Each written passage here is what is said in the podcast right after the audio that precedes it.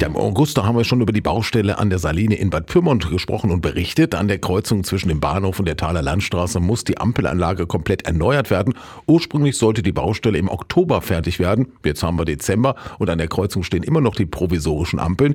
Markus Brockmann von der Niedersächsischen Straßenbaubehörde nennt den Grund für die Verzögerung. Also die Firma will dort auch weiterarbeiten. Das war auch schon so gedacht. Nun macht uns das Wetter natürlich ein klein bisschen Strich durch die Rechnung und wir können im Moment noch nicht absehen, wie sich das auf die Bauzeit auswirkt. Aber es gibt dort keine Probleme mit dem Weiterbau. Es ist alles soweit geklärt, dass die Firma arbeiten kann und sie muss jetzt nur das entsprechende Wetter haben und das sollten wir ja in den nächsten Tagen haben. Die Fundamente für die Ampel, die müssen vergrößert werden, weil die Ansprüche an die Statik in den letzten Jahren gewachsen ist.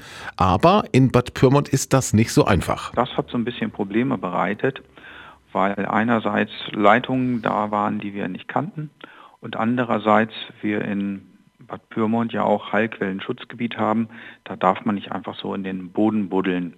Und hierzu haben wir eine Baubegleitung jetzt gefunden, sodass wir da auch bauen können, ohne dass es Probleme mit den Heilquellen gibt. Sobald das Wetter die Betonarbeiten zulässt, soll es also weitergehen. Naja, es sollte zumindest keinen Frost geben. Das wäre ganz gut, wenn es nicht zu kalt ist. Und Salz ist natürlich auch immer nicht so gut, wenn dort Winterdienst läuft in dem Bereich.